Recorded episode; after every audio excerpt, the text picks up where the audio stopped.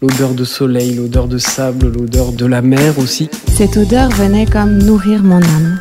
Bienvenue sur Olfa Play, le podcast où les senteurs s'écoutent et se racontent. Aujourd'hui, pour nous dévoiler en toute intimité quelques mystères autour du parfum, de son histoire et de celle de la maison Guerlain, des invités de qualité sont avec moi. Ensemble, autour de leurs histoires, de leurs passions, de leur parcours, voguons sur les flots de l'art contemporain. Anne-Caroline Prazan, bonjour, je suis ravie de vous retrouver. Comment bonjour, très bien, merci. Anne-Caroline Prazan, vous êtes la directrice artistique de la boutique du 68 avenue des Champs-Élysées. À nos côtés également Elisabeth Siro. Bonjour Elisabeth. Bonjour. Vous êtes également une des grandes femmes de la Maison Guerlain puisque vous avez l'importante et précieuse responsabilité d'en être la directrice du patrimoine. Enfin, nos derniers invités de marque autour de cette table, Florence Guerlain, vous formez avec votre époux Daniel Guerlain un duo de choc. Bonjour Florence et bonjour Daniel. Bonjour. Vous êtes à l'origine en 1996 de la création de la Fondation d'art contemporain à votre nom, Florence et Daniel Guerlain.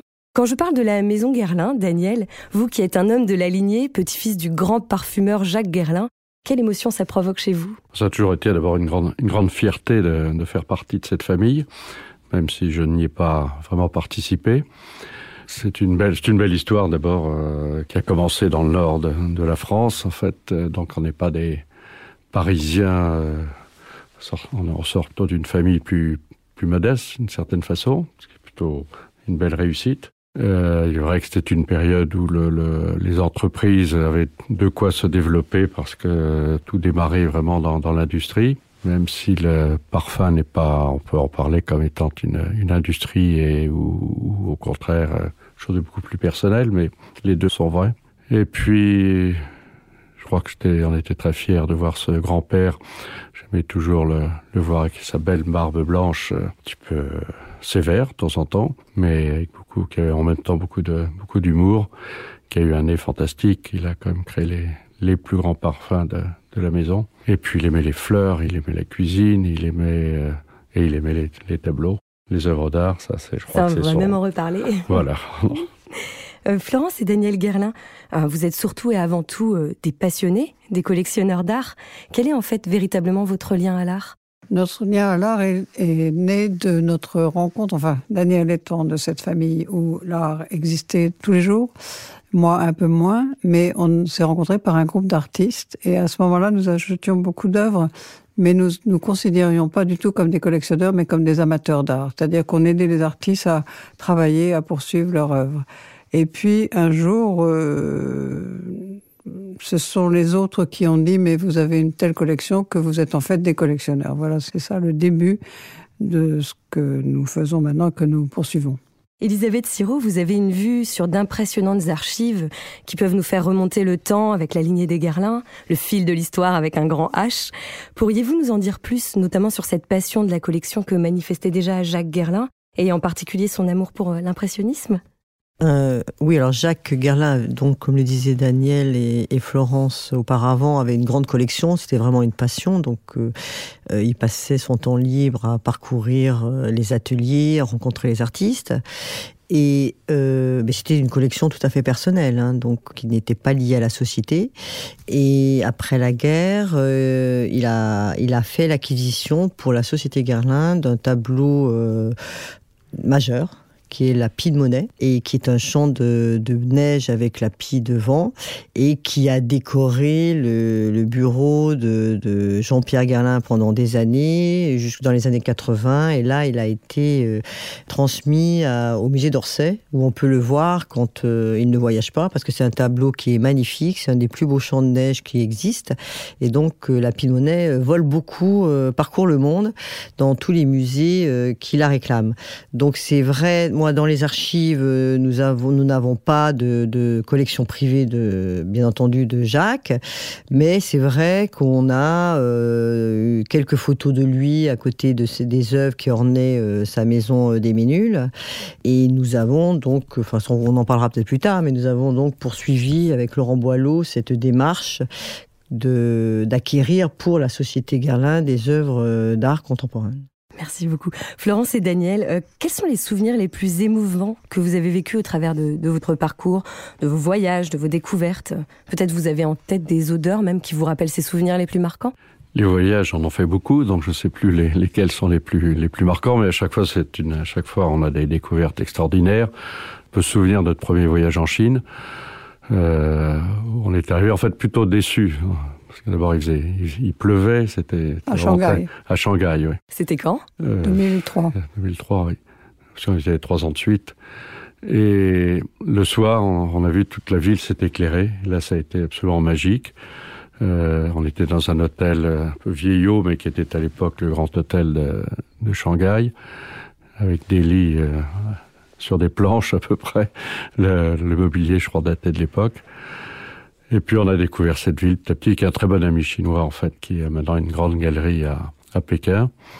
Et on a découvert, il nous a fait découvrir euh, Shanghai, Pékin euh, et d'autres, et bien d'autres villes.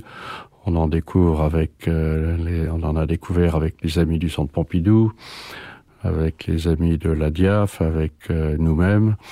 On a fait un jour un, un voyage avec pour les jardins aussi. Donc c'est une ville, c'est un pays assez assez magique quand même. Florence, vous avez vous aussi euh, les, mêmes souvenirs marquants? Oui, surtout, surtout depuis qu'on va en Chine, c'est-à-dire qu'on est allé en 2004, 2005, 2006, 2010, enfin, de nombreuses fois. Et, ce qui nous paraît euh, surprenant, c'est la vitesse à laquelle ça bouge.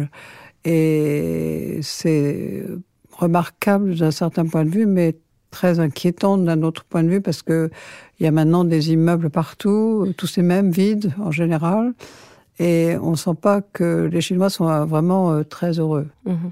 Autre chose dans l'art qu'on a découvert à l'époque, en 2003, il y avait vraiment une une vraie imagination, un vrai message porteur et là, maintenant, euh, on trouve un peu euh, des copies euh, d'autres artistes. Ça, c'est via Internet. Donc, il y a encore les vrais, encore ceux qui sont qui font des choses, je dirais, vraies. Mais il y a ceux qui qui retrouvent leurs leurs copains américains ou anglais. Et ça, c'est un petit peu dommage.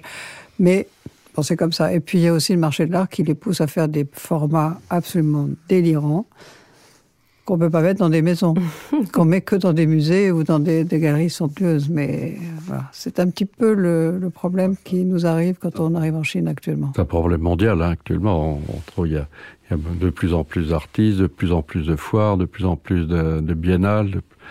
le marché est, vraiment immense, donc la création forcément en prend. Euh, prend un petit coup, euh, ça s'étale plus vers le, vers le bas. On s'aperçoit que maintenant les, les gens voyagent moins d'ailleurs dans les foires, et pas à, la, à Bâle, il paraît qu'il n'y avait pas d'Américains, parce qu'ils n'avaient pas envie de traverser euh, très peu. Non, mais il y en avait, il y en, avait, mais, et puis le marché a été très très bon à Bâle. Hein. oui, oui, non, mais c'est ça. Non, mais en même temps, le marché est, très fort euh, financièrement. C'est-à-dire que vous arrivez à Bâle, de toute façon, la, moitié des grandes œuvres sont déjà vendues euh, avant. De toute façon, nous, quand on y va, c'est pas pour celle-là. on pourrait pas. Mais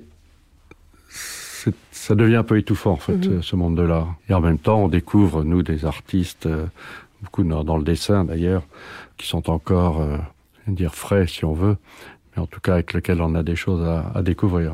Vous sentez ces évolutions des sociétés, justement, au travers de l'art, vous devez avoir un regard assez fin là-dessus? Oui, oui, oui, oui, oui, oui. Oui, Chine, oui, on a fait, on a fait le Japon, on a fait pas, pas mal de pays. Les pays de l'Est euh, sont, sont très, très créatifs parce qu'ils vivent euh, pas dans une misère, mais enfin, ils sont beaucoup moins libres que dans d'autres pays, mais en Chine aussi d'ailleurs, euh, et y compris en, dans les pays arabes, où alors là, ils ont pas non plus, ils peuvent pas faire ce qu'ils veulent, il faut, donc, oui, aucun, aucun des pays. Donc c'est un monde qui, qui évolue, mais qui tourne un petit peu en rond. Et, et comme justement, en, même temps, par le, tout le système d'Internet, le système de communication, chacun se connaît. Je vous dis, la, la création se, se, dilue un peu dans, le, dans, la masse. Mais du coup, on retrouve des mmh. artistes âgés, des femmes en particulier, comme mmh. Ethel Adnam ou mmh. Huguette Galland, qui est libanaise, et puis une autre dont j'ai oublié le nom, qui était au pavillon roumain à la Biennale de Venise. un remarquable travail. Et finalement, notre prix de dessin qui est consacré à des artistes mid-carrière, peut-être on va choisir quelques vieilles dames. Anne-Caroline Présent, pourquoi est-ce important pour vous de garder un œil si vif et si alerte sur l'art de manière générale? Alors, comme vous l'ont dit euh, Daniel et Florence Gerlin, l'art a toujours été euh, dans notre maison.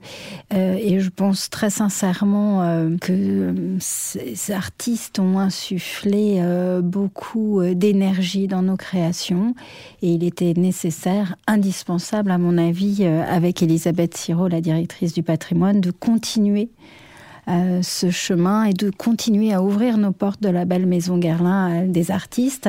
Ce qui est passionnant, c'est que chaque année, on fait véritablement un travail pour ouvrir nos portes à la fois à des artistes reconnus, on parlait tout à l'heure de plus seniors, euh, mais aussi à des jeunes artistes qui se questionnent sur le monde, qui ont des choses à dire, des choses à montrer. Voilà. Et c'est vraiment toujours un savant mélange, que ce soit dans nos expositions, dans le cadre du partenariat avec la FIAC, du parcours privé, ou que ce soit avec euh, la Maison européenne de la photographie, où chaque année, on vraiment on travaille dans ce sens-là. Je crois que je dire une chose là-dessus, c'est que l'art et le parfum, c'est euh, c'est la même chose. Regardez, la, déjà la création d'un parfum, c'est déjà une forme d'art, c'est plus que ça. Vous prenez les flacons, vous prenez la, publicité maintenant, et quand on voit celle qui a été faite pour euh, la robe noire, la petite robe noire, ça a été magnifique. C'est vraiment, c'est repris. C'est en plus c'est du dessin, alors nous ça nous fait encore plus plaisir. Mais c'est de toute façon de l'art aussi. Justement, Florence et Daniel, vous avez une connaissance très pointue de l'art contemporain. Vous avez collectionné des peintures, des sculptures, des photographies, mais également des dessins. Vous lancez d'ailleurs en 2004 le prix Guerlain du dessin, qui met en lumière des artistes choisis et talentueux. Comment vous découvrez une œuvre d'art, vous? C'est un vrai travail. C'est un vrai travail. C'est à force de regarder, regarder, regarder, regarder, qu'on arrive à déterminer si tel artiste est euh, bon ou pas bon. Et puis il y a une question aussi d'affinité et puis une question de, reconnaissance par rapport à d'autres euh, dessinateurs ou artistes qui nous ont plu ou qui nous ont déplu puis qui nous font changer la vie. Enfin, c'est tout un vrai travail en fait. Il y a, deux, choses dans le, dans le dessin. Il y a le travail lui-même du dessin et puis est-ce, ce que le dessin veut dire et tout. Donc je ne vais pas citer de nom là parce qu'on est en plein, pleine découverte d'artistes pour le prochain prix. Il y en a un qui a fait des, des très belles expositions au, à la Maison Rouge, on va pouvoir le, le mais qui était très dur. Florence ne l'aimait pas parce que c'était vraiment très très sévère comme euh, comme peinture, c'est cruel. J'allais vous poser la question si vous étiez toujours d'accord ou pas. et, et il dessinait, mais il dessine merveilleusement bien. Et là, on a vu une très très belle expo de lui. Et, à Chambord. On verra bien. Bah là, comme ça. comme ça, oui, mais d'ici là, d'ici l'automne, ça sera. bah non. Alors, une question un peu pour vous tous. Euh, quelles ont été vos, vos, rencontres artistiques les plus marquantes?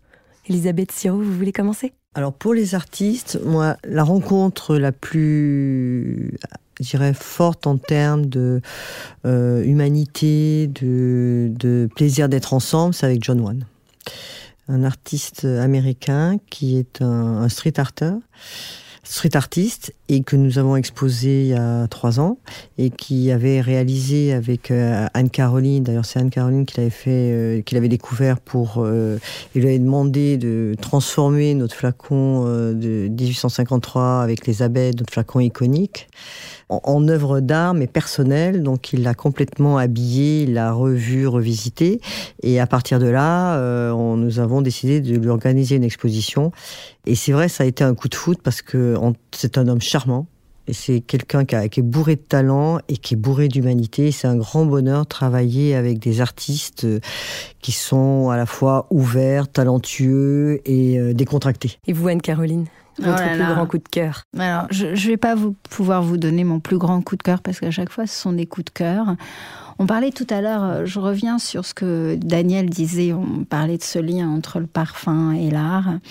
J'aurais tendance à dire que le, point le plus commun à ces deux arts, euh, c'est l'émotion que ça déclenche. Voilà. Et chaque rencontre est une magnifique rencontre. C'est des coups de foudre sur leur travail, sur leur humanité, comme John Wan. Là, on est en train de préparer une très belle exposition aussi avec Claudine Drey, où là, il y a vraiment eu aussi un, un coup de foudre à la fois sur son monde et son lien au parfum. Donc c'est vrai que là, elle avait les deux touches et puis bien d'autres. Euh, euh, Yann Fabre qu'on a exposé euh, à la Maison Garlin lors d'une de nos FIAC, c'est pour moi à chaque fois. C'était en quelle année? Yann Fabre, on l'a exposé maintenant il y a 5-6 ans. Et puis il y, a, il y, a, tous les autres artistes, vous savez, au fil des années, en 12 ans, on en a rencontré. Et chaque fois, c'est un coup de foudre, c'est beaucoup d'émotions, c'est beaucoup de plaisir à partager avec Florence et Daniel sur nos choix, d'artistes, nos choix d'œuvres. C'est vrai aussi qu'ils sont tous les deux là euh, pour nous donner euh, les meilleurs conseils, pour nous aider, pour euh, aussi nous prêter des œuvres de leur propre collection privée. Voilà. Donc on a, on a beaucoup de chance et c'est vraiment un travail qu'on effectue euh, à quatre, que ce soit avec Elisabeth, Florence et Daniel et moi-même, avec beaucoup de plaisir. On a aussi la chance d'être bien entouré avec pour la FIAC une commissaire d'exposition, Caroline Messensé, et avec Jean-Luc Monterosso pour la MEP. Voilà, ils sont deux personnes extrêmement précieuses et qui contribuent beaucoup à ces moments d'émotion avec les artistes et les œuvres. D'ailleurs, en, 2012, Florence et Daniel, vous avez fait le don de 1200 dessins contemporains au Centre Georges Pompidou, qui en a exposé près de 500 en 2013. Quelle valeur euh, souhaitez-vous transmettre au travers de votre fondation? D'abord, c'est d'apprendre, c'est de montrer aux gens qu'on peut, à force de regarder, à force de en achetant aussi, mais en tout cas, on n'est pas obligé d'acheter des, des œuvres. Hein. On peut les dans les musées et tout ça et s'intéresser énormément à l'art. Euh, je crois que c'est le, le, regard. C'est pas forcément, on n'est pas obligé de passer par des écoles, euh, des écoles d'art d'ailleurs pour se sensibiliser à l'art. Sûr, si on va aller plus loin, euh, il vaut mieux faire quelques études. Mais la sensibilité, je crois que c'est la première chose qui permet de d'aimer, je veux dire d'aimer, de regarder avec même critique hein, d'ailleurs, parce que je veux dire, n'est pas, on peut être même sur un artiste. Peut l'adorer pour certaines choses et puis le critiquer pour d'autres. Enfin, ça, il n'y a, jamais de, voilà, l'amour complet pour un artiste, c'est un petit peu difficile, mais on a des coups de cœur sur des œuvres, sur des euh, très très souvent. Et puis on rachète d'autres œuvres après, on a un autre coup de cœur. Je crois que les grands coups de cœur ne sont jamais éliminés par un autre. Il reste. Par un autre coup de cœur après, ouais. oui. Ouais. Moi, je dirais qu'on a donné ces 1200 dessins parce que ça faisait 1200 dessins plus ce qui reste, donc ça faisait plus encore. Et qu'à un moment donné, au point de vue stockage, c'était pas possible. Et donc, stocker, ça veut dire que les œuvres sont emballées et ne sont plus jamais vues et pas regardées par qui que ce soit, y compris par nous. Donc il fallait bien faire quelque chose et on a décidé, comme on est très lié avec Alfred Pacman, qui était directeur à l'époque, euh, de lui faire ce cadeau puisqu'il partait à la retraite. Bon, on aurait pu le faire avant pour qu'il en profite, mais bon. Ces 1200 dessins ont, ont été triés, euh, donnés, et puis euh, il en a été présenté 500. Et pour nous, c'était extrêmement important parce que ce qu'on veut, c'est que ce soit montré au plus grand nombre. C'est que le plus grand nombre de gens puissent regarder ces, ces œuvres, les apprécier, les aimer, en acheter ou en revenir. Plusieurs personnes sont revenues plusieurs fois voir l'exposition à Pompidou. Après cette partie de, enfin une, une autre partie était partie pour la Suède, le Danemark, et puis les projets sont l'Albertina à Vienne et Pushkin à Moscou. Donc on est extrêmement ravis que tout ça se fasse et que beaucoup de gens puissent, y compris les étrangers, qui peuvent regarder que les Français ont des collections qui sont remarquables. On pousse le centre Pompidou à, exposer, on est un peu les ambassadeurs de, la collection, parce que c'est vrai que si on les avait donnés sans rien dire, sans, sans rien faire, elle serait dans, la moitié serait enterrée, je crois qu'on a beaucoup participé à l'ouverture et par le conservateur des dessins aussi, à faire exposer cette collection ailleurs qu'en qu France et qu'au centre Pompidou. Et donc, et puis maintenant, ça a pris un, espèce de rythme qui fait que on en est à la quatrième euh, exposition, enfin on en sera à la quatrième, même cinquième exposition à l'étranger. Mais on avait commencé, nous avons tous les deux, pratiquement à New York en 2008, au centre culturel de l'ambassade. Et après une très belle exposition à Amiens où on a peu découvert le, le fil de notre, de notre collection. Vous pourriez nous dévoiler quelques-uns de vos projets à venir aussi? Ben c'est cela. Donc il y a le Vienne, euh, l'Albertina, en 2019, en octobre. Euh, ce sera, je pense, une très très belle exposition. On y va souvent pour garder le lien avec eux et euh, c'est dans des pièces, euh, un espèce d'appartement dans l'intérieur du, du, musée qui sera, il sera très beau. Et puis ensuite, euh, Pushkin. Pushkin à Moscou. Là aussi devrait être une, une très belle exposition avec d'autres euh, d'autres œuvres. C'est pas une, une exposition qui circule, c'est chaque fois les conservateurs viennent faire leur choix. Et puis une place. grande première, on montre pour la première fois, enfin la deuxième fois, parce que le prix de dessin a été montré à Pompidou pour le dixième anniversaire. Et là, on part en Allemagne à Ludwigshafen, qui est un endroit à côté de Baden-Baden, mais et qui vont montrer, euh, le directeur et, la conservatrice va montrer le prix sous une forme différente de celle de Pompidou, c'est-à-dire par thème. Et là, on découvre à nouveau un autre jour de notre collection, c'est-à-dire qu'on n'a jamais imaginé euh, travailler par thème. Et ce qui est fabuleux, c'est de découvrir, nous, à chaque fois, le regard de quelqu'un d'autre sur notre collection. C'est une, cré une, création. Nous, quand on fait un petit accrochage dans notre appartement, on met 20, entre 20 et 30 euh, œuvres. C'est toujours un moment assez... Euh, pas toujours facile d'ailleurs, mais il faut... On tourne souvent autour d'une œuvre, mais il faut, il faut faire quelque chose de, cohérent et qui, soit beau.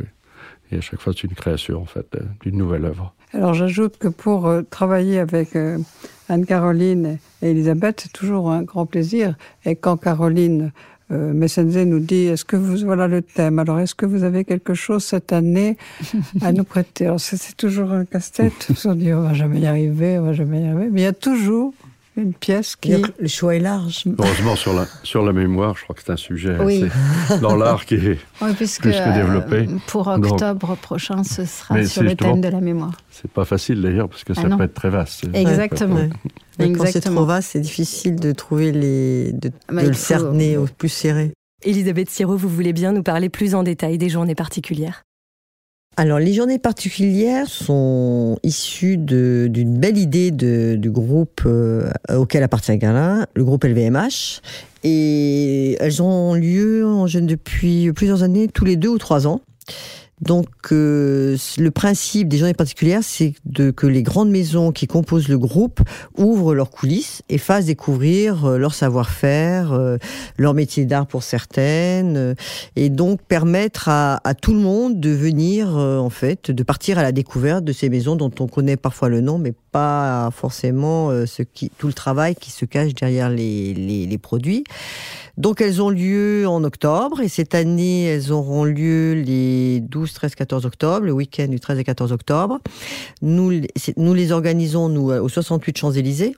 Et nous allons donc les placer nous sous l'égide des 190 ans de la maison et euh, organiser une exposition qui va quasiment envahir tout l'immeuble du 68 Champs-Élysées euh, et faire déambuler euh, le public euh, entre le parfum, découverte du parfum, euh, découverte du savoir-faire pour le maquillage et le soin, avec des présentations originales. Il ne s'agit pas du tout de business, de faire du commerce. Il faut vraiment que les, pers les visiteurs découvrent des choses qu'ils ne voient jamais et qui, leur permettent d'appréhender ensuite nos, différents métiers.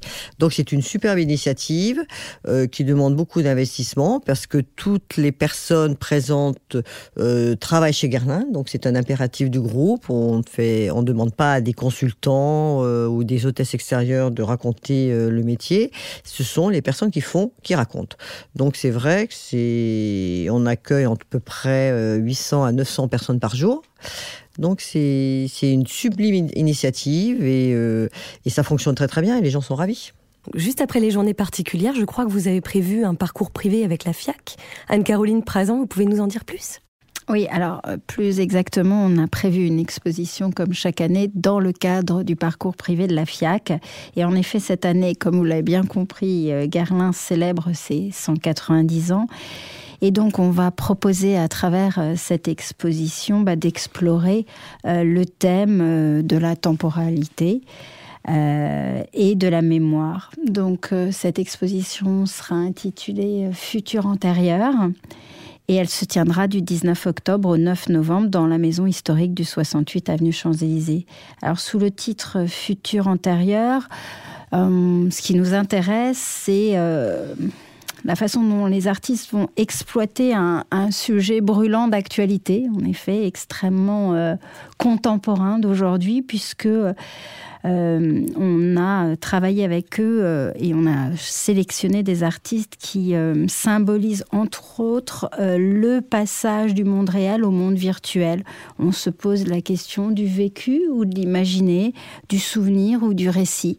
Voilà. Et cette nouvelle édition tente une fois de plus de saisir une interrogation, c'est ça qui nous intéresse, une interrogation essentielle sans obligatoirement apporter et prétendre trouver toutes les réponses à toutes ces questions posées, mais euh, de proposer des approches variées. Donc, de nombreux artistes comme euh, Michel Blasi, Cyprien Gaillard, Félix González Torres, Fabrice Hibert et Anne et Patrick Poirier. C'est une œuvre euh, magnifique que nous ont prêtée Florence et Daniel Garlin. Alors c'est une œuvre très très liée à la mémoire, très très classique. Très, ils sont des archéologues, des architectes, euh, paysagistes. Ils sont ils sont tous ça en même temps. Ces deux êtres, Anne et Patrick Poirier.